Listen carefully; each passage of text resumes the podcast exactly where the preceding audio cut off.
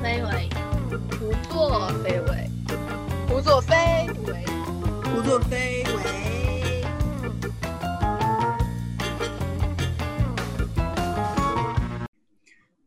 听众朋友们，大家好，这是一场突如其来有了第一期，不知道有没有第二期的播客节目。我们四个在世界各地混硕士文凭的追星女孩，想要借播客这样一个平台来谈一谈自己的追星体验，以及对于追星行为、粉丝文化的各种认识。那么事不宜迟，就赶快开始我们的第一期吧。我们准备了追星十问，在这十个问题之前，首先跟大家进行一个简单的打招呼。有请我们的第一位纳帕老师。好的，大家好，我叫纳帕里友，我现在在某岛国念社科的研究生，然后我明年就要毕业了。嗯，我的话是一个跑路担当，就是说我追星很容易跑路，然后我最喜欢的追星活动就是吃瓜，所有的瓜我都喜欢吃，大概就是这样。嗯，大家好，我是植物，然后我现在呢在。某个不知名的世界某角落上电影制作专业，然后我觉得我在我们团队中的担当属于真情实感担当，就是我每次追星都非常的认真，但是也没追过几次，就这样。大家好，我是诺贝抄手，可以叫我抄手老师。我现在在大陆某所学校读现当代文学的研究生，在我们这个群体里面呢，我应该是磕 CP 担当，因为我的追星经历和我的磕 CP 经历基本上是重合的。好的，最后一位我们的蛇老师，大家好，我叫黄金蟒，大家可以叫我蛇老师，蟒蛇的蛇。啊，我在另一个岛国读文学专业，我的团队担当是 ACE 担当，因为我搞遍了中国、日本、韩国。好的，那就，啊，这就是我们四位呃混文凭的追星女孩。嗯，那我们赶快进入第一问。第一问是怎么开始追星的？呃，那么首先由。追星时间比较长，追星经历非常丰富的佘老师来分享一下。说起来，追星怎么定义，其实是一个问题。现在很多粉圈都会存在开除粉籍这种事情，就会觉得说你没有在追他，你根本不爱他，你都不给他花钱，你都不给他做数据，你都不帮他反黑。但是呢，我们这里就简单一点，嗯，就是自我赋权。你觉得你什么时候开始追星，就什么时候开始追星。所以我开始追星呢，是二零一四年的。嗯，清明节我在家里休息，然后躺在床上打开了两部日剧，叫做《野猪大改造》和嗯《极道实验室》。从此之后呢，我就遇上了我的，我就爱上了我的前夫，呃，龟梨和也。对，对，就是这样。然后就开始了进入了日圈，然后慢慢的流在各个圈流浪。嗯，是这样子的。好的，接下来有请超手老师。因为刚刚我也说了，我是。团里面的磕 CP 担当，所以我的追星开始，我觉得也是从磕 CP 开始的。那么我磕的是什么呢？就是当年轰轰烈烈的红迪 CP，就是上过春晚的那一对。鼓掌。虽然现在 bad ending 的非常彻底，非常的悲伤，但还是，但我还是非常真情实感的认为他们有有过一段真挚的感情。然后之后呢，高三的时候我蛮喜欢杨洋。呃，就在高考前短暂的磕了一下他的颜，然后后面也就跑路了。呃，现在呢，是因为我在考研期间磕上了另外一对 CP，到目前为止都还没有跑路，我们的 CP 也没有 BE，，所以我还在快乐的追星生活当中。下一位是下一位，那帕老师，那帕老师，我的话，呃。最早应该说是从零八零九年开始的，就是飞轮海，大家，呃呃，怎么说呢？少女时期的梦吧。就是当时身边有很多女生都，嗯，很喜欢飞轮海。然后我当时，呃，其实没有做现在追星意义上任何事情，就是什么买专辑啊，什么什么之类的都没有做。哦，不过我看过一次演唱会，这个可能可以算。然后的话，呃，就是如果。一定要说怎样表现的算是追星的话，可能就是会关注他们的消息啊，然后和身边的同学朋友嗯讨论啊什么的。嗯，当时的话，我最喜欢的是炎亚纶。其实直到今天，我还是很喜欢他。虽然现在嗯由于某些众所周知的原因，他在大陆已经无路可走了，但是我还是一直非常欣赏他。嗯，对，如果呃要说从现在就是。要从现在意义上的追星来讲的话，那可能是从二零一九年的《创造营二零一九》开始的吧。当时我有 KP，我也未出道作为选手，然后也有给他集过资。哦，对，还帮他写了一句应援口号。再就是到今年的《青春有你二》，嗯，配克了一个配克了一位选手。虽然都是选完秀我就跑了，嗯，其他就没有什么了，大概就是这样。嗯，好的，那我接下来植物老师。好，我最后说一下，嗯，其实要说追星呢，我现在还不知道怎么样界定说你这个人开始追什么时候开始追星了。所以如果说出于一个对某人的欣赏，为他花钱的话，其实可以追溯到小学看快快男快女的时候，偷妈妈的手机给他们发短信投票。之后的话，初中的时候，因为那个时候韩流比较怎么说席卷大陆嘛，所以当时跟着朋友们一起追了东神，还有一些某些韩国男女团。但当时就是对他们的贡献，也就在于买一买海报，然后买点贴画贴在自己的课桌上。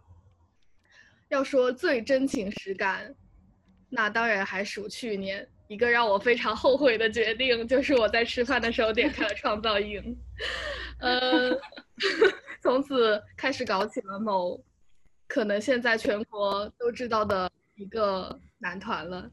现在在嗯，对他们的感觉已经岌岌可危了，可能不久之后就要再见。当然，我 因为我很真情实感，所以我非常容易突然又回来，仰卧起坐的那种。所以这大概就是我的追星。Over。让我们期待植物老师的健身过程。第二个问题，你觉得你自己在饭圈里的属性是什么？呃，其实我觉得我的属性有点复杂，就是在唯粉、CP 粉还有团粉当中反复横跳，就是哪天心情好就 当哪个粉丝。但是又很希很希望自己不属于粉圈，因为就是对粉圈有很多污名化嘛，总觉得在粉圈里就变得身份还有立场有点奇怪，所以就尽量在边缘徘徊吧。但是也不想，但是也不想当一个不是粉圈的人。我觉得我跟他们也是共同体，就特别是发生一些不好的事情的时候，是非常能共情粉圈里面的那些女孩子，所以就是。民民族主义就是这么诞生，真的吗？好吧，想象的共同。有请下一位老师吧，谁想先说？哎，抄手老师。抄手来，抄手来。大家好，我是诺贝抄手。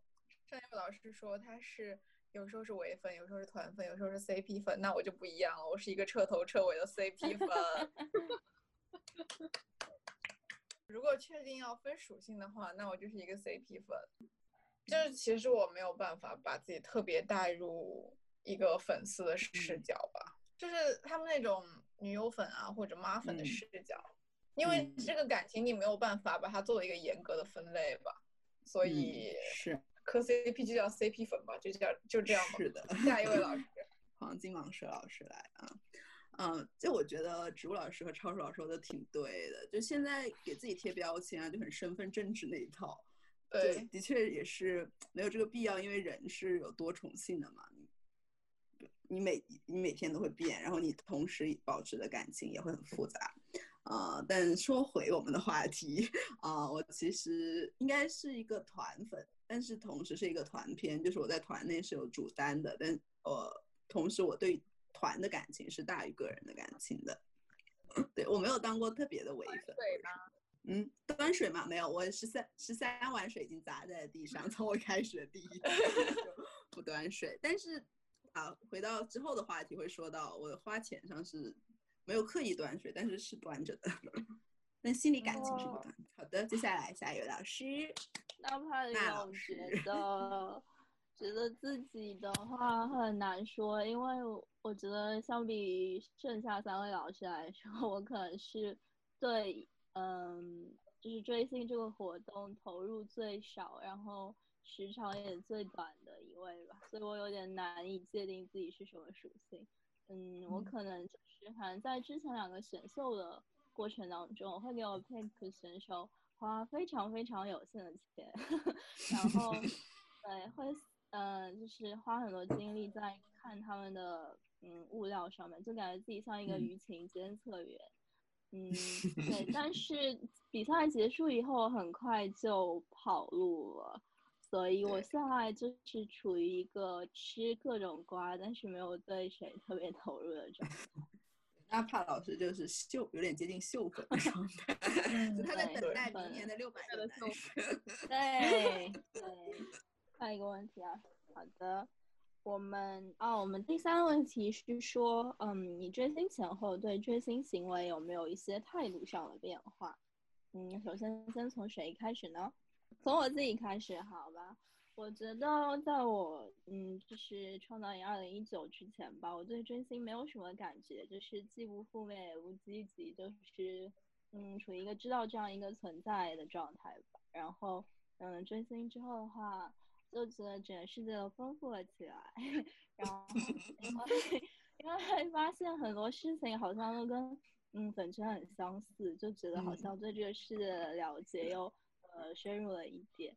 嗯，然后还觉得嗯会持续保持这个行为吧，觉得会发生很多有意思的事情。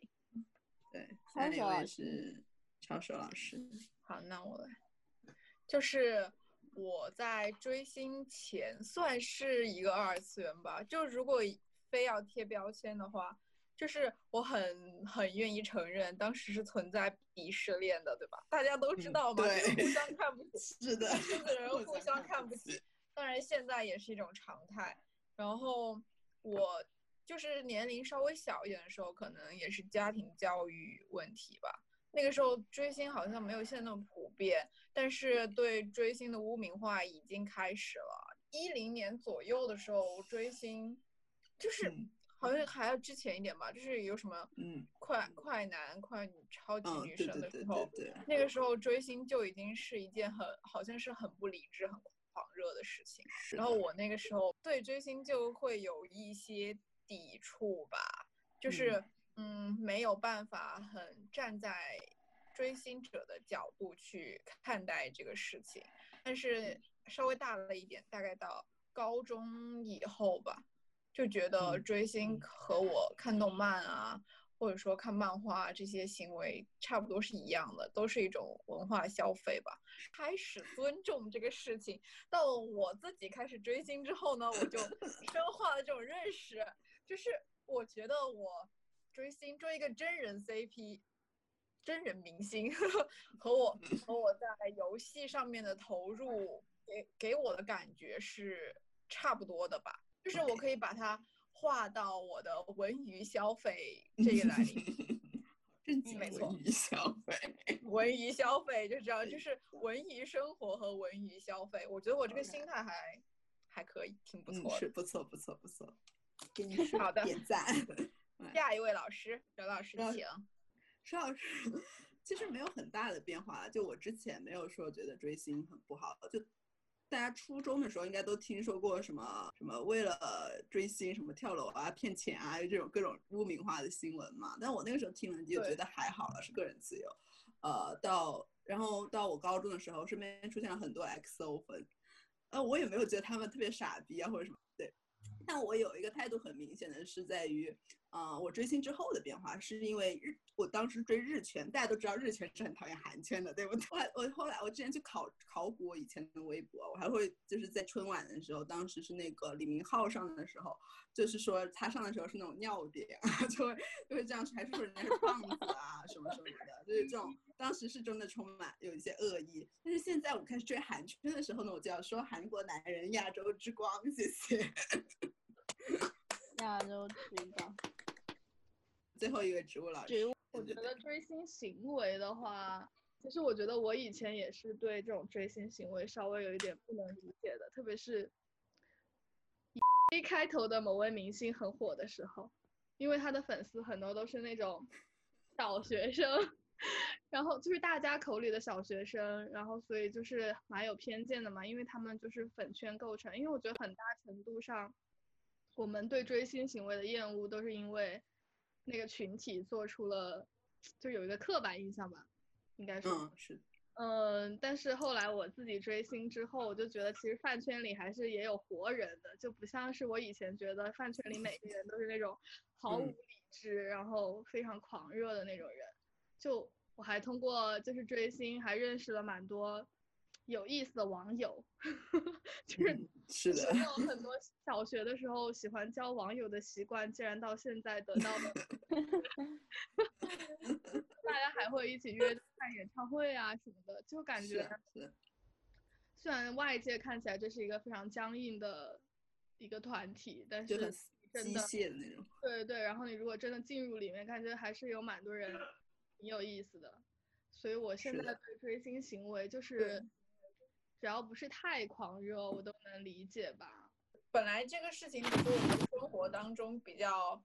普通的一个行为，可以说是普通的一个行为吧。但是因为有各种平台，还有什么新闻的放大，就会把一个普通的行为提炼出来，然后浓缩成一个贴满了标签的。群体和行为，其实有人的地方就有傻逼，这是我的 我坚信的一句话。就大家身边都有傻逼嘛，都知道。对，只是我们看得到或者看不到区别。是的，而且。那个粉丝就看你其实是关注一个东西，你是关注它好的地方还是不好的地方？就比如大家都在高校嘛，你知道高校有很多傻逼嘛，对不对？对。高校的傻逼就是不显啊，就是它不是不是可见的呀。是的。但是我会觉得说饭圈的模式其实它是有主，一个是主动给自己是有贴标签的，就包括我们刚才说自己是什么粉丝属性，还有就是它的确是有变得更加模式化的。就包括你说，现在不是有之前看有人吐槽那个逆苏都变得特别的模式化，就是都是叫姐姐啊、女儿啊，然后舞的那种人设都是很相近的，所以就我觉得模式化是有，就大家的生活其实也是有慢慢的会变得模式化。其实我觉得，因为就是饭圈基本上都是女生构成嘛，就是很容易把一些对女性的刻板印象给贴到饭圈身上。下一个问题吧，嗯。这是一个非常适合我的问题，叫做追星花了多少钱？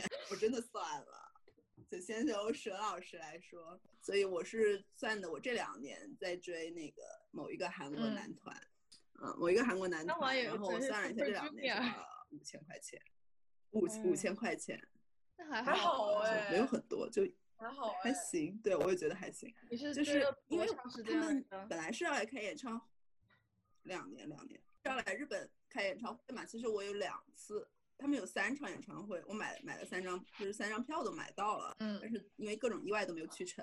就如果加上那三张票的话，其实是会高很多。但是因为没有三张票，我因为不买周边，也呃不买个人的资源，那所以所以我说我端水是这么端的，就是我不买个人，就是什么都不买，一个人都不买，只买团，对，我就买专辑啊、杂志啊啊。就你们录制也可以看到我这边，就是我的杂志看到了，还有写真啊这种东西，主要是专辑比较多，其他都还好。OK，下一位我来指定一下植物老师。我作为一个追星时间很短的人，如果不算上小时候为了那些一时的狂热买的贴画以外，我应该，我觉得我应该花了接近一万块钱了吧？三场演唱会的话都已经有三四千四五千了。然后平时还买点那些杂七杂八的东西，就还蛮多的。其实，当然跟一些富婆不能比。就我是属于那种有，如果是有现场的话，我能去肯定会去，就是有舞台肯定会去。然后其他的那些什么代言啊，因为我的爱豆他很糊，他没有什么代言，所以不需要花什么钱。然后他有的话，我就买一两份，然后我就买了，但是都用了。嗯，接下来，接下来那跑老师。三千这样，基本上因为他们代言的产品很多，然后如果我要买零食的话，我就可以选择他的那个他代言的产品，所以也不算特别鸡肋的消费。但是我买杂志的话可能会买多一点，不 也不是那种多，就是买个 三本左右。我们这些我们都不是富婆，对对对对，就是买三买买三份左右，希望希望不要有人来来攻击我不理智消费。也太谨慎了。然后然后说然后说到这个问题，我真的很想吐槽一下这个所谓不理智消费的问题，因为我玩了很长时间的《猎鹰制作人》，我是一个开服玩家。我玩《猎鹰制作人》两年多，就花了五六千块钱吧。就是我的追星，我的追星和玩游戏比起来，基本上是不值一提，好吗？是的，其实很多，尤其是那种男性，他们的消费花的钱其实很多的，但是都在对啊，他们他们抽卡的时候几单几单六二八下去，他凭什么说我追星的时候消费不理智呢？对呀，他们买球鞋什么的花费更多呢。是啊，而且而且那个球球鞋，他买的也是一种文化符号吧，对吧？是啊，那个球鞋也不算。好的，对啊，我们的大大老师。我的话，我应该是我花是最少，因为我花钱基本上都是在。选秀，嗯，就是大头期间是参与集资那样，然后因为节目结束我就跑了，所以也不存在买代言的鞋，大概差个两次，我加起来可能一千块不到吧。然后我觉得好像就是参与集资的时候，主要就是为了让自己有一点参与感，就是。不然的话都没有办法说自己是就是配合某个选手这样子，然后因为反正第一个选手的话，他是我花不花钱他都没有办法出道，所以也无所谓。然后 第二个选手的话是他有没有我集资他都可以出道，所以就是 就是重在参与，没有什么实质性的作用。好的，接下来进下一个吧。是的，下一个问题，我们下一个问题是：是你追星以来最后悔的事情和最不后悔的事情。那我先，那我直接先说我的吧。就是我最后悔的事情，就是去年在票价很便宜的时候，没有去一个双人见面会的现场。在他们结束营业之后，基本上就已经没有这样的机会了。就就算要去单人的话，我也去不起。所以我现在真的非常非常非常的后悔。尤其是当时啊，当时我在准备考研嘛，然后他们开见面会的那个地方，离我家超级近。然后最不后悔的事情就是磕这对 CP。哇哦，突然有点主题升华的感觉。下一位老师，好，佘老师来。佘老师最后悔的这件事情呢，跟植物老师在搞的那个有一点关系。你不会是后悔搞他吧？吓到不是后悔搞他啦，我是后悔搞，就是有个大家知不知道，二零一六一五年末一六年初，龙丹妮搞了一个选秀，燃烧 吧少年。对我非常后悔搞了这个综艺，因为我他因为他是发分分为红白两队嘛，那我是非常真情实感的搞了其中一个队，并且为他那个时候球没有钱，但是花出了大。花费了大量的时间去做数据，我人生唯一一次数据女工就是那个时候，开了三台电脑，每天从早上八点弄到晚凌晨两点，这样子状态持续了一周，然后最后哦，我搞的那一堆出道了，然后我那天晚上流泪了，流了两个小时泪之后。他们就进入了一个多一个多月还是两个多月的不营业期。他们先放了，先放了，没有，先放了一个年假，然后又去韩国训练了，然后好不容易终于会到，就被装进了蛋里。当然那个时候早就早八百年就跑路了。他们那个不营业放假的时候就跑路了，然后他们就啊，我辛辛苦苦投出来的和输了的啊一起出道了，那我搞了个屁呀我！而且就是我为了他们那个正好碰到我期期末考试嘛。那那一年是我最低的低绩点，嗯，所以同学们，追星可以，不要耽误学习，不要当数据女工，不要当数据女工。这么一说，有钱花钱，没有人给没钱就白嫖，那就别做啊！就是要把这数据这个东西给弄掉。我不知道别人怎么想的，反正我作为一个粉丝，我觉得数据并没有那么重要。是的。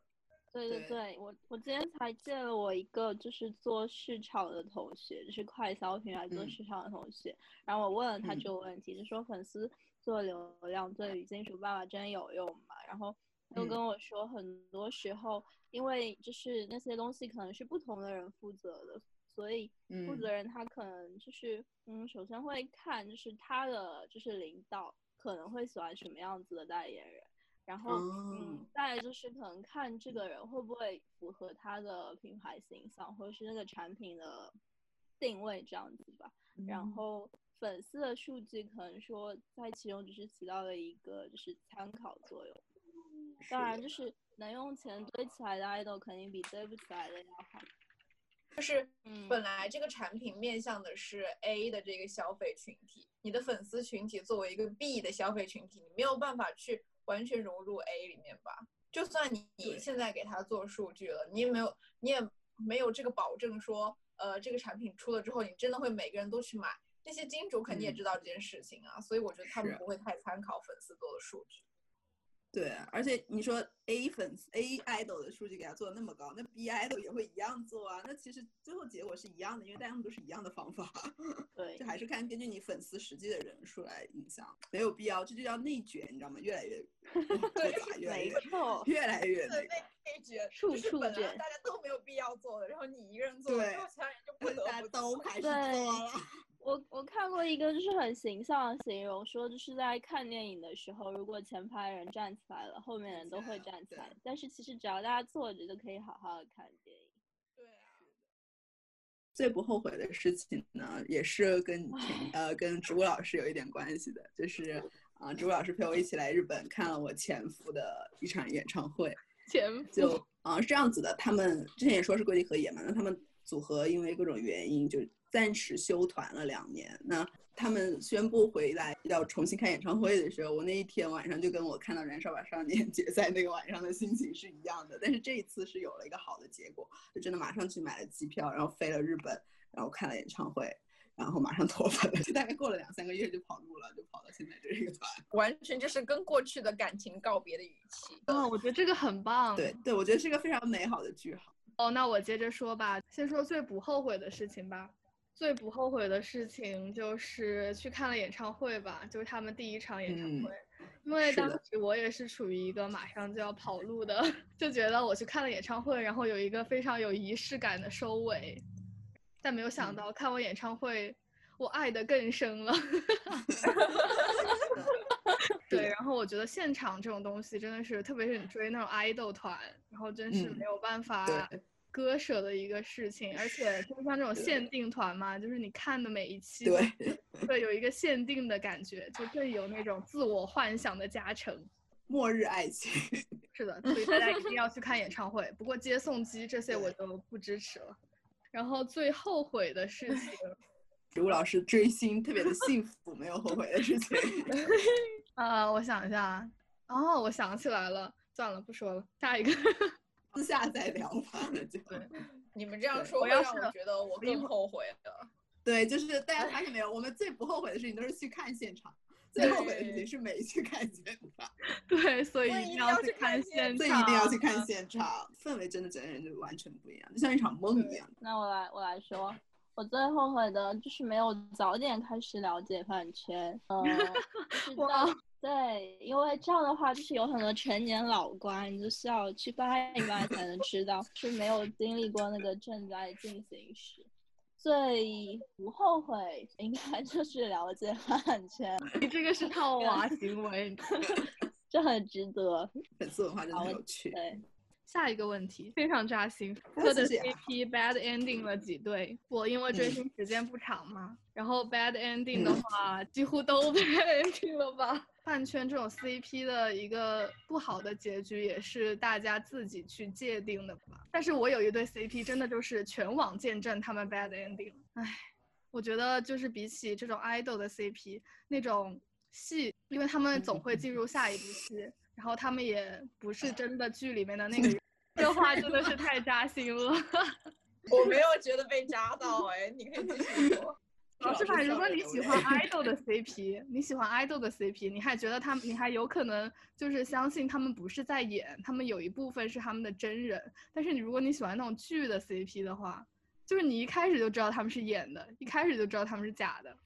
而且这对 CP bad ending 那真的是个轰轰烈烈呀，男主直接当晚掉嗯掉粉五万，我觉得我经历了那件事情之后，我每次就是这种塌房事件，我都非常的共情粉丝。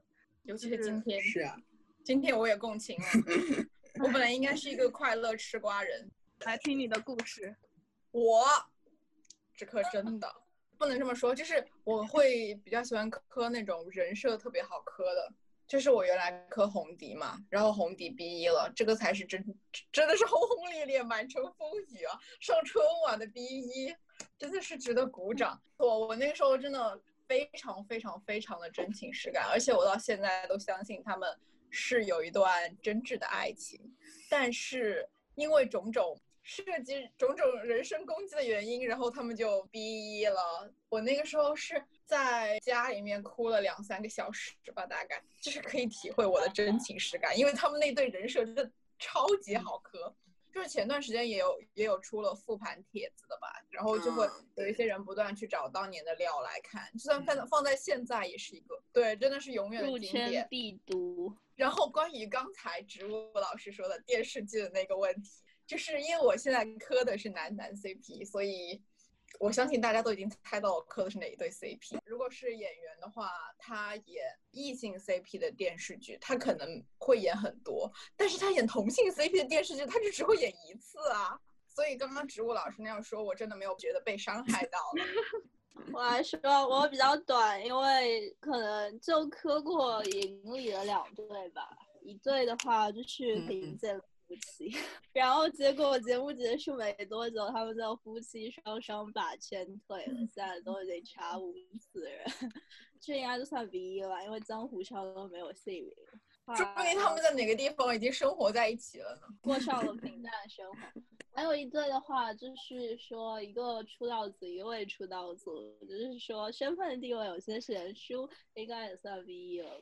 就像超叔老师之前说的嘛，就逼不逼其实是个很难界定的事情。植物老师也有说，植物老师说，因为人生这么长，对不对？一切都有可能。那我跟大家分享 分享一个很神奇的例子，就是日本有一个乐队，那他们其中有一个主唱被邪教洗脑了，他就结婚了。然后退团了，退了他们那个整个乐队的团。过了十年之后，他们又复合了。对他去找那个队长鼓手的时候，在他们的相处中，他就慢慢被反洗脑回来了。然后他就离婚了，他就他们又重新组建了这个团，一切皆有可能的这个世界。真的，我我都快要相信，你知道吗？就现现在的红迪超话里面还有分析帖分析王力宏的孩子到底是不是 PS，就是那种比如说老二和老三头发长长的速度不一样，或者。说他的身高不 符合他的真实年龄，我觉得大家已经陷入了一种幻想状态，哪怕是现在也愿意相信他们，说不定还有什么发展。磕 CP 嘛，叫引言，从想象中出来吧。磕 CP 就是想象，当然其实追星也是想象，这是下一个话题。对呀。那我回到我的问题上，其实磕 CP 主要是逼了两对吧？但是大家应该都不知道，就还都怪糊的。第一对是龟梨和也和他一个已经退团了的成员，然后那个退团的成员呢，他就是最最近。被也不是最近，前两年被抓到在车里和他的女朋友一起吸大麻，然后表演了法庭求婚这么浪漫的一件事情。这是第一对 CP，第二对 CP 呢，就是植物老师应该也知道，就是嘉诚兄弟了。但是后来出道之后就有各种小道消息，就是说其实他们关系都没有很好啊。但现在应该也是有在营业了，不过在我的心里算毕业了。下一个问题我来读吧。下一个问题是大家粉圈大战参与程度。粉圈参与，大家的参与程度可能是零吧，因为我真的很害怕吵架。我有一次不是粉圈大战，在微博上和人起了一些冲突，然后呢，就是有那种转发骂我的，从此以后就再也不跟人家吵架了。大炮老师是没有故事。嗯，其实我也不太会真正的去参与粉圈大战，但我其实蛮经常去吃瓜的。就如果是知道自己团内的瓜，会一开始的话，的确会有说对某个成员，因为他的粉丝会有那种印象下降的事情。但是我会知道这样不好，就努力的去去发现那那个成员的闪光点啊，去关注他的大粉，然后这样去让自己平衡起来。哇，我这样端水端的好努力啊！好的，颁一个诺贝尔和平奖。诺贝尔和平奖在我头上，让诺贝但是超手老师来吧。有一种会稍微参与一点，就是那种大粉之间的话，他们有一些会有那种真的存在对错的东西，比如说一个抄袭另一个，一个存在真正的对错的，包括有团战漏掉某一个成员的时候，我会帮忙转一下而已。但我真的挺喜欢吃瓜的，就会搜广场看鬼图，天哇，你的口味好重啊！因为我觉得其实没有很恐怖啊，说实话，我觉得不如那种爱豆丑图恐怖。对不起，好的，我可 对不起。好的，下一个抄手老师。粉圈大战这个，我基本上不会下场吧。呃，曾经磕红迪的时候，曾经参与过爆吧行为，哇哦，没有，但是也没有没有很有意义的那。一种吧，因为那个时候还蛮幼稚的，就是参嗯。参与了一下爆吧行为，但是也没有产生什么实质性的影响。但是那个时候连叫黑称都是很严重的，我们就是因为一个黑称，所以去爆人家的吧，啊，不像现在。大家都是尤乱叫其尤其是在。豆瓣啊、兔区啊这些地方，都是叫黑称啊。现在因为我比较喜欢跟别人讲道理啊，我不会跟他们就互相人身攻击这样。但是其实你在粉圈大战这个里面，基本上找不到愿意跟你讲道理的人，然后我就不下场了，可能也不会去看那个主页吧。如果如果 我喜欢的明星是在这场事件里面的话，我会越看越生气，因为他们都是同一个观点在重复、重复又重复，然后就会不断的增加你的愤怒，影响到我的心情，我不愿意，然后我就不看了，就是这样。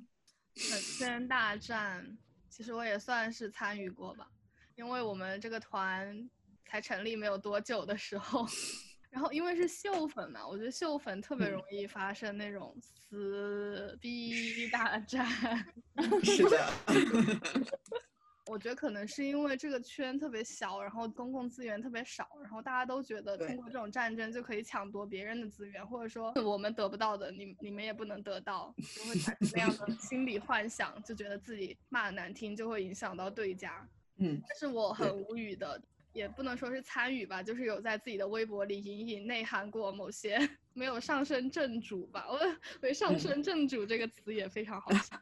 什么叫正主啊？植物老师不用谁都谁都不能当我的正主，谢谢。是啊，反正就是我觉得这种事情吧，可能就年年纪比较小的粉丝参与的比较多。应该是吧？这个还是要看数据，虽然我想，我想问一个问题，就是在大战的时候，自己在微博 solo 骂人算下场吗？嗯，我觉得，我觉得不算吧。就是如果你不带话题、不带关键词，而且自己粉丝还挺少的话，那微博就是你的个人空间啊。你在里面骂人，骂人就相当于在自己心里骂人一样，就不算下场吧。康叔老师逻辑非常严谨。对，就是我也会在自己的账号上面阴阳阴阳怪气。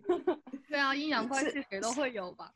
但是当时就是我觉得一旦发生战争吧，然后就嗯会形成两个阵营。如果说嗯你带粉级的话，它就会自动把你归为对面的阵营，是的，然后就是的完全听不没有任何中间地带。所以就算你在而且自己的微博嗯发声，如果你带有粉级的话，它还是会把你归为你已经加入战争了，所以我可以随便骂你。所以我们就不得不自己阉割自己，尽量不要被搜到。就什么 简称啊什么之类的，对吧？对啊，呃，我想说一件很恐怖的事情，就是因为我也是一个这种很不好的癖好嘛，老喜欢 围观别人撕逼，撕逼，所以，嗯，其实到一种地步的时候，就算你不看，你也能想象到，你看到他们今今天做了这样子一个动作，就比如说一个人突然泼了一下另一个人水，你就知道粉丝的反应会是怎么样，你就可以想象嗯撕逼。对，这其实是一件很可怕的事情，可能生活太机械无聊了。我们四个有点同质化，要是有个不一样的人，对，要是有个深度参与自闭的人，自闭的人来跟我们一起聊的话，就会比较那个。热爱和平。对，我们都是和平主义者。可以有这种特邀嘉宾，但是，哎，大家身边有真的深度参与过我没有遇到过，好像还真没有。但是我的饭圈朋友圈有，你们会因为就是他们骂的比较多，然后对他产生偏见吗？我是那个朋友的朋友嘛，他参不参与粉圈大战我不知道，但是他是会有接近私生的那种，我会对他有偏见，因为私生真的很过分，我觉得。这种人不会进入我的关注列表。就包括我们 CP 粉圈有一些骂的比较脏啊，然后他们一偶尔骂一下就算了，他一天骂好几条，我会立刻取关。嗯，我也会取关。我也是，如果有大粉一撕逼，我就马上取关他。对啊，就不管他不管他是在骂谁，为了什么目的而骂，我所以我看那条微博，我就会很不舒服。对，然后我就取关了。更新就是为了开心啊，我看着对啊，干嘛？好了，那我们下一个问题吧。下一个沈老师来念啊，搞了几次选秀？想必大家追星久了，总会搞那么几次选秀。没错。施老师搞一生只搞一次选秀，就是最后悔的那一次。燃烧吧，少年！少年，be a man！从此以后看到龙丹妮和选秀两个字就绕着走。那我只搞了两次选秀，就是创造一零一和青你二，而且都是女孩子，而且搞完我就跑了。我连舞台都没有全部看完，但是我也花了一点钱。我在创搞的那些都没有成团，我基本上搞哪个他下两期就淘汰了，就是这种状态，所以我也没有办法留到最后，然后我就跑了。金二我好像没有特别喜欢的选秀路人粉，对我只是看完了整个综艺而已。是，我觉得我真的很喜欢搞选秀。从小的时候我就特别喜欢看那些快男快女什么的，就是非要在客厅多洗一会儿脚，为了看那个节目。然后每次跟我妈逛超市的时候，我就会非常话痨的跟我妈说啊，我喜欢的谁谁谁给了我非常多学习的动力，所以你让我多看一会儿电视吧，然后我就更有学习的动力，下次就可以考多少多少分。这叫合法化。就那个时候我真的算不上追星，我就只是看电视。第一次搞。选秀的那种感觉，就是算不上真正的搞选秀，就是会被里面的人感动，然后就情绪各种起伏。然后第二次搞选秀的时候就。不知道为什么就跳入了坑。我觉得选秀节目的魅力就在于有点像那种实验，你觉得吗？就是把一群人然后关在一个地方，放在一起看他们，对对，就特别像之前那个俄罗斯那个电影哦，不是俄罗斯吧？哎呀，想不起来了。反正就是看他们的那种成长变化。你说大逃杀吗？虽然说我觉得这种操纵的成分很多了，但是就是我觉得有一种上人间自有真情在，就是就是你知道有一种 上帝视角，就是你看那种选秀的时候，你会觉得你自己是一个更很有掌控权的人，你觉得你投票他就可以出道，有用，就对你觉得你自己是一个可以掌控别人人生的人，对对对，赋权的一种过程。对，我觉得 是真的。我现在想想，觉得就是一种自我幻想、自我赋权的过程。而且选秀它那种，尤其是现在这种把人集中在一起一起住，然后一个只用唱歌跳舞练习，什么都不用想的一个过程，其实是非常极致的一个状态吧。嗯，就好像，就这种很极致的状态，就是对于那里面的少年来说，也是一种。很好的人生只能体验一次的事情，非常纯净的事情，对于观众人来说也是一个非常向往的状态，对吧？所以这就是选秀的魅力吧。你们这样说，让我对选秀又有了那么一点向往。那你明年去搞那六百个男的吗。全中国真的有 长得帅的六百个男的吗？但我还是比较喜欢搞女孩子。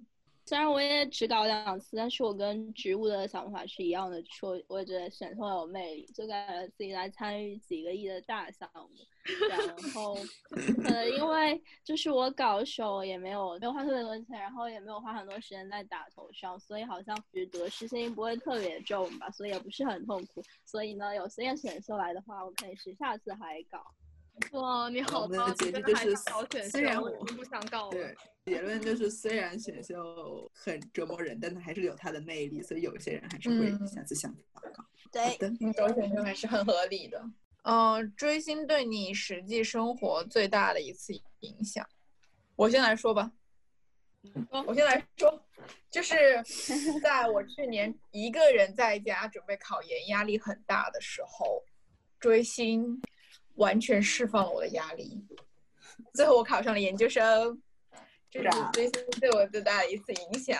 对，然后我突然突然想到，就是追星让我对这个世界更宽容了。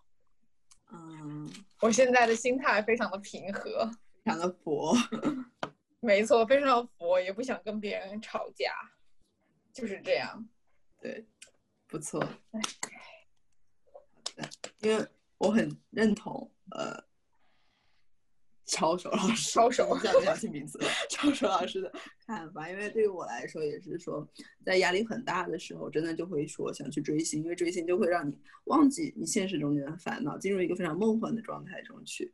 所以我也是，嗯，当时准备留学的时候嘛，因为现在在某一个岛国学习嘛，嗯，那个时候一直在等回复啊，这种时候就变得很焦急。在这个时候呢，我就遇上了我现在的那个，呃，之前都说过 Seventeen，对 Seventeen，就他们真的是，就有了他们，我就完全不焦躁，不会说每天都在查看邮件啊，然后每天都呃就过得其实真的就挺焦虑的，也是。但开始追星之后，就每天过得特别的幸福快乐，所以真的追星挺好的，嗯，就是。然后后来我就是非常顺利的来到了岛国，开始了我的学习，嗯，就是这样子。在困境中追星的人，最后都完成了自己的目标。其实追星有没有什么正向的效果，还是看追星的那个人，而不是被追的那个人。是的，说得好，所以，对，对当他追追星出现了负面的效果的时候，希望大家不要去怪罪他追的那一个人，对。这是他自己的问题。我的话，呃，对我影响最大的地方就是、呃、让我找到了我在读研期间的一个重要的研究主题，然后就是我要这个主题写了三篇课程论文，还有我的毕业论文还没有完成，嗯、对，然后就是让我关注到了一个就是所谓的情感劳动的话题，然后发现这个嗯。话题，嗯，其实跟就是日常生活当中很多其他领域有这些关系，就是跟非粉丝、非偶像的生活都有嗯很大的连接。嗯，作为普通社畜来说，这是对我最大的影响。好吧，那我那我来说一下对我最大的影响。我刚刚想到了，我在想就是可能就是跟朋友之间多了很多话题吧。就是以前感觉我们就开始录节目。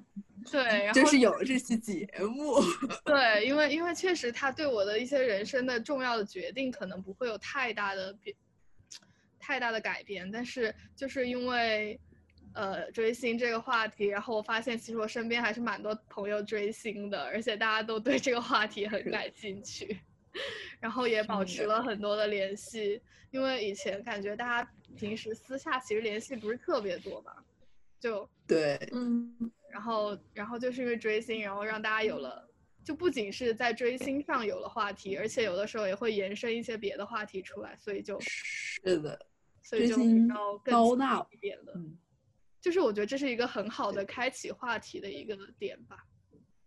是追嗯星包罗万象，对，真的是感觉追星在做什么社会调查一样。对，好的，下一个问题，下一个问题这是我们因为这两天的紧急事件添加的一个新的问题，就是 idol 谈恋爱你怎么看？那么还是我先来嘛？就我其实会看 idol 哎，就嗯，如果是那种比如说。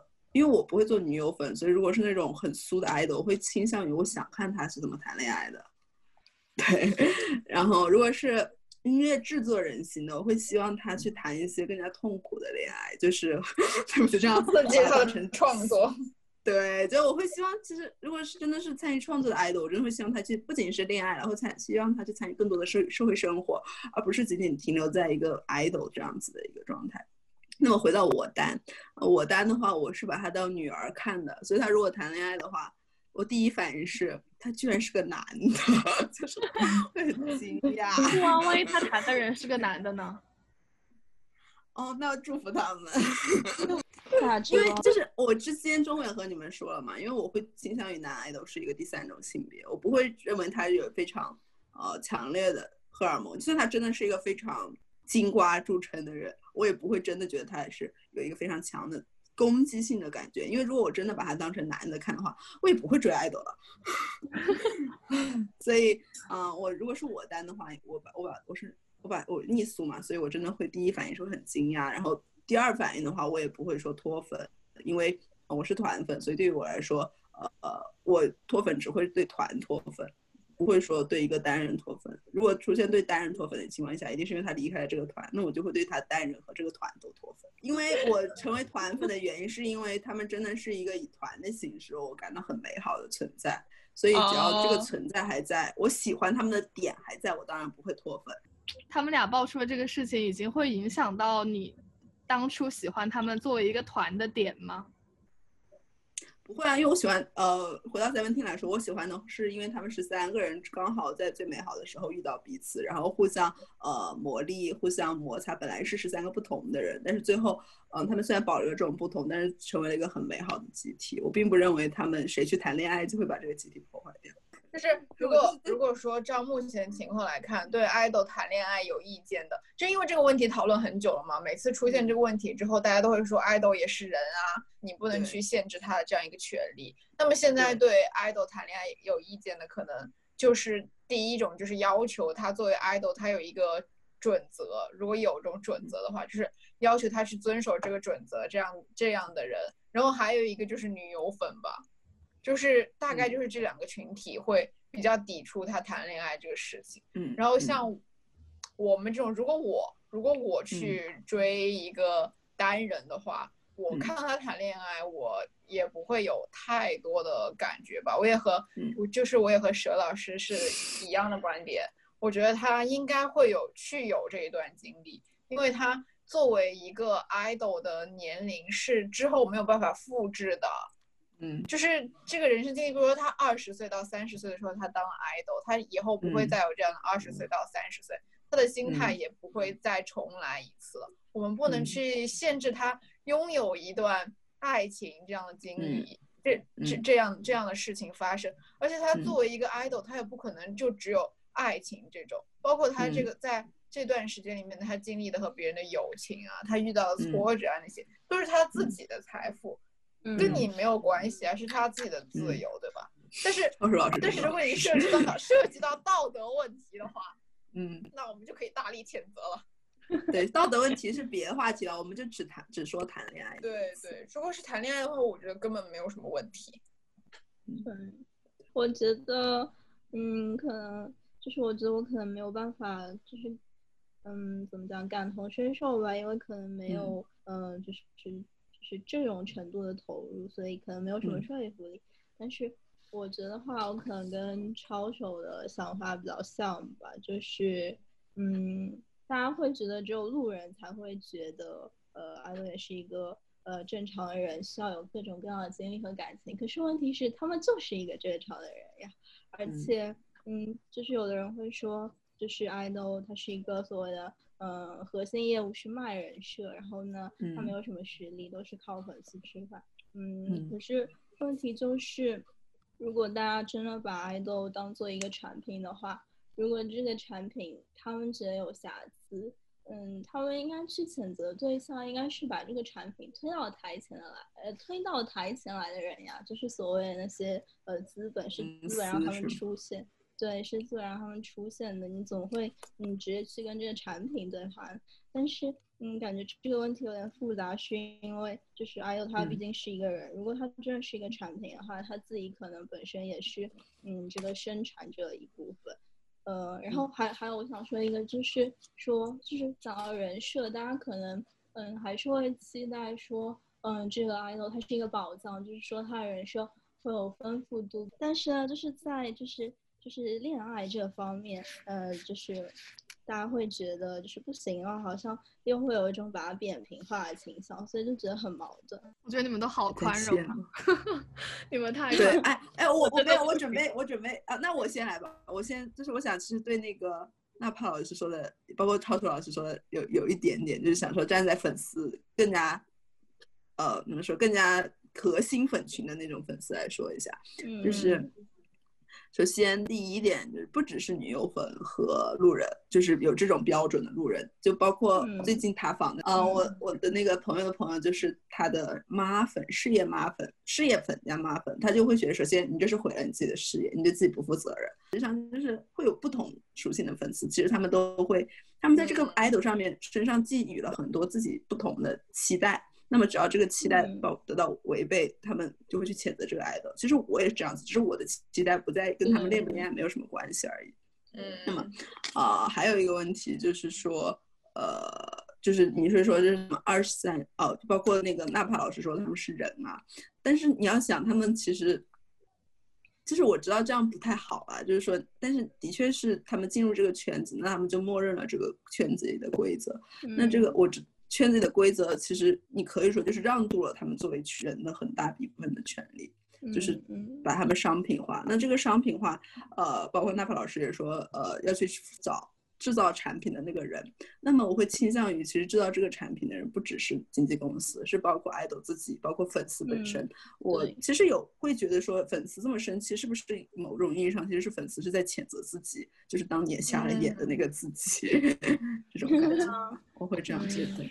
对，但是他自己瞎眼的行为也是把自己的期待，可以说强加嘛，就是把自己的期待加到 idol 的这个头上吧，就不不啊能说是瞎了眼，只是、嗯。呃，你刚才说到那个对期待的辜负，就不只是谈恋爱这个问题，还有其他各种各样的行为，就是只要他辜负了你的期待，你就会产生一种同类的那种情感吧，是的，就觉得你还就是觉得我把你当成和我不一样的人，但后来发现你和我是一样的人，嗯这种失望的感情吧，可能是我觉得。嗯好的，我们最不宽容的植物老师，要当恶人的植物老师。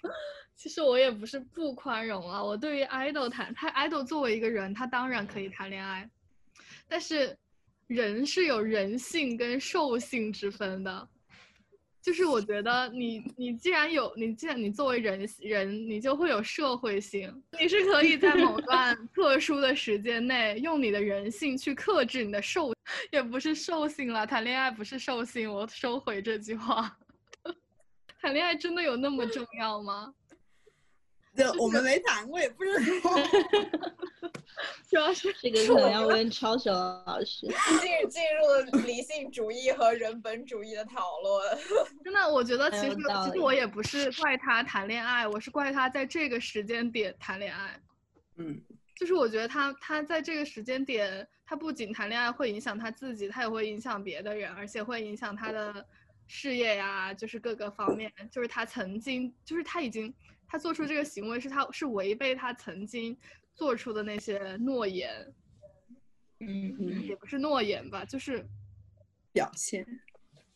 嗯，就是其实我我我不觉得他不能谈恋爱，我只是觉得他这个曝光的方式非常的愚蠢。就他明明作为一个上升期的 idol，、知道大家都天天盯着他，然后他还在大街上这么明目张胆的直接，嗯，就是秀恩爱。所以所以我觉得，就是他当当他被曝光的那一刻，他已经不是 idol 了，就退回了一个非常普通的谈恋爱的男男男的。对，就是他已经所以我对他施加的那些期待。对，就的确一个就是辜负期待，还有一个我觉得真的就是说的，他就已经真的不是 idol 了。你会发现在他谈恋爱的那一瞬间，你发现他原来真的是个男的。对，所以我觉得他作为一个男的，他完全可以谈恋爱，但是他已经不再是 idol 了。不一定，我觉得这样说好像有点给 idol 加那种刻板印象了，但是，嗯我就心情复杂。嗯，倾向于粉女，尤其是女粉丝面对男 idol 是会有意去弱化他真正的那种男性气质的。就算你是给他弄什么金瓜呀那种人设，但是实际嗯上他也他加添加的都会是那种比较偏向于更加吸引女性的这那种存在存在嗯幻想之中的男性气质，而不是真正的男性气嗯，质。对对对对对，我刚刚也想到了你这个，就是你刚才说的第三性别的问题嘛，它已经脱离了我们普遍意义上的一个男性的形象，已经进入了另外一种形象里面来了。对，但是我的话，我我可能嗯不会不会在开始的时候就对他抱有怎样怎样的期待，尤其是那些选秀出来的 idol 嘛，就是我知道他原来过的肯定也是跟我一样的比较普通的生活，哪怕他们家里面就是更更有钱一点，但是嗯生活、他们的生活模式我还知道的，就是因为他的一个之对他之前生活经历的一种可知的那种感情吧，就让我没有办法很快速的进入到对他抱有很高期待的这个里面。嗯可能也是因为嗯这个原因，所以我就当不了唯粉吧。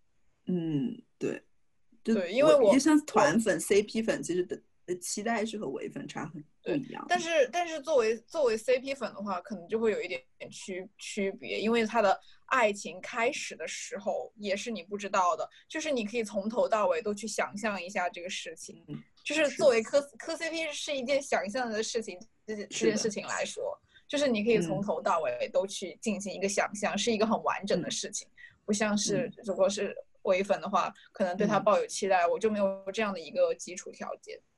嗯，朱老师还有话要说吗？而且我觉得就是，哎呀，怎么说呢？我感觉我现在的观点都不是非常的中立，因为我觉得我还在气头上。就是你们真的有觉得他们谈恋爱会对他们的创作有任何层面上的帮助吗？毕竟现在很多爱豆根本就不创作啊。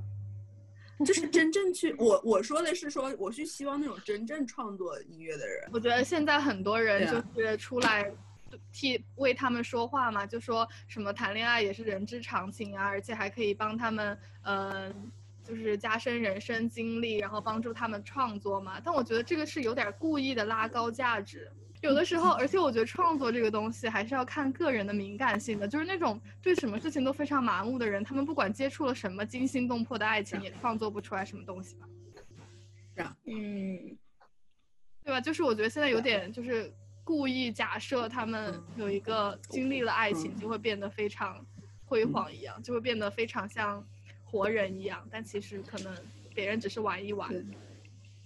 嗯，是的，就只是骗个跑。其实我的说法跟周老师不一样，周老师说已经谈了恋爱之后再来说嘛。那我的话是在假定他没有谈恋爱的情况下，并且我知道他的作曲能力以及他的作曲能力在因为 idol 这个本身身份，我是认为是得到限制了的，所以我会说希望他去呃扩展他的人生经历，这样子。嗯，不是说在一个 idol 已经谈了恋爱之后，然后帮他找话。对啊，这是一个后验后验的问题吧？对就是它对对它要形成结果了之后，你才能去评判他这个事情做的对不对。但是在这个事情的结果没有出来之前，你不能就天生的剥夺了他的这种可能性吧？嗯，嗯，但是有一个人有没有这方面的才华，你还是看得出来的。但是你也你也不能讲你有这个创作能力，那我就允许你谈恋爱；没有创作能力的嗯人，，我就不允许当然当你谈恋爱然。不是这样子的，只是说不能从这一条来解释，对对对因为。他有创作能力，他好像就独立于其他 idol 什么什么的，这个嗯是不对。嗯好，那我们就是赶快聊一下最后一个问题。呃，你对追星前的自己说一句话，不一定要追星前。我觉得你，比如说万万一万一万一你有了一个女儿，然后她也想追星的话，你想跟她说什么，这种也是可以的。好，那呃，我先来吧，就是说，我觉得追星挺好的，支持你追星，但是不要耽误学习啊，很简单，就是你自己最重要，love yourself，yeah。接下来谁来？我来吧。我对追星前自己说的一句话是：快点从现在就开始追星吧。因为他后悔的毕竟是没没有早点来嘛。好，我要说的就是快乐就好，真相是真。对，就是我想对，坚持真想象，真相是真相是真。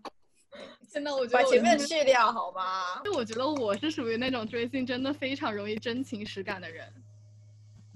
对，就是虽然说有的有的有的人我也蛮追星时间挺短的，但是我觉得我在追的那段时间内都很真情实感，是的。所以我就我就想说 别追星了。哦，其实我真的啊，我还想解释一下，就是我觉得追星真的是一件，就是那种想要获得快乐的一个捷径。就其实还是有蛮嗯多别的可以获得快乐的方式，但是可能没有那么的容易，就是那么得到及时的满足。其实我觉得有的时候那种长线的，就是延时的满足也挺好的。就希望大家可以找到更多那种可以让你获得更长久、真正获得更心灵深的富深足。对更深的快乐的那种方式吧。我觉得追星它的确就是一种，因为它是一种很极致的东西。就追星东西，追星这个东西太容易追求极致了，所以才会这么多问题。对，但是你又不得不承认，追星就是因为它的极致才会这么多人追星，就是因为它的快乐是一种很极致的快乐，非常单纯的，不参加任何，而且很轻松也可以获得的快乐。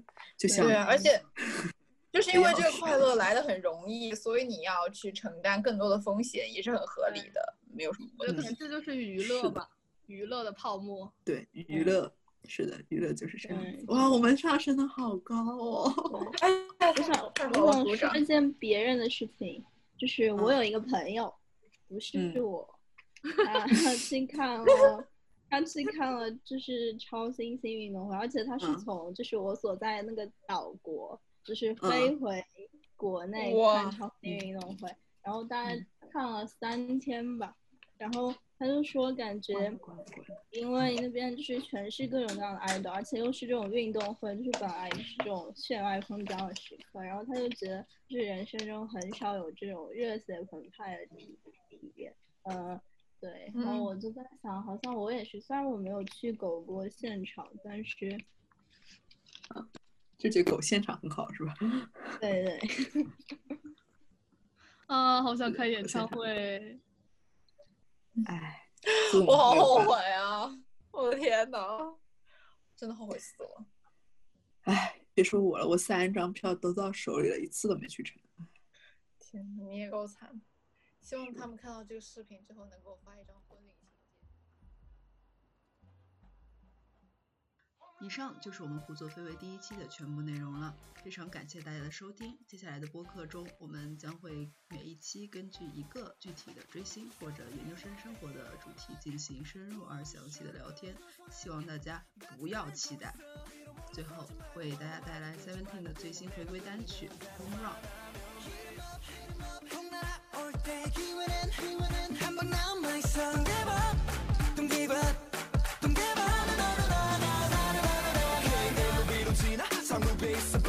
now I'm tired now You know that I believe ya.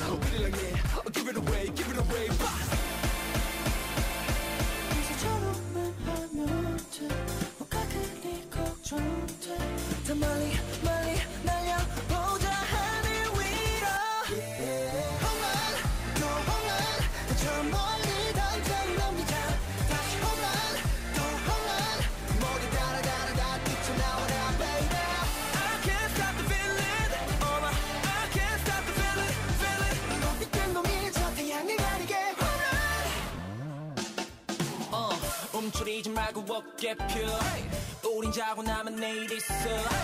공중 던져봐라 걷긴 너. 같이 놀아보자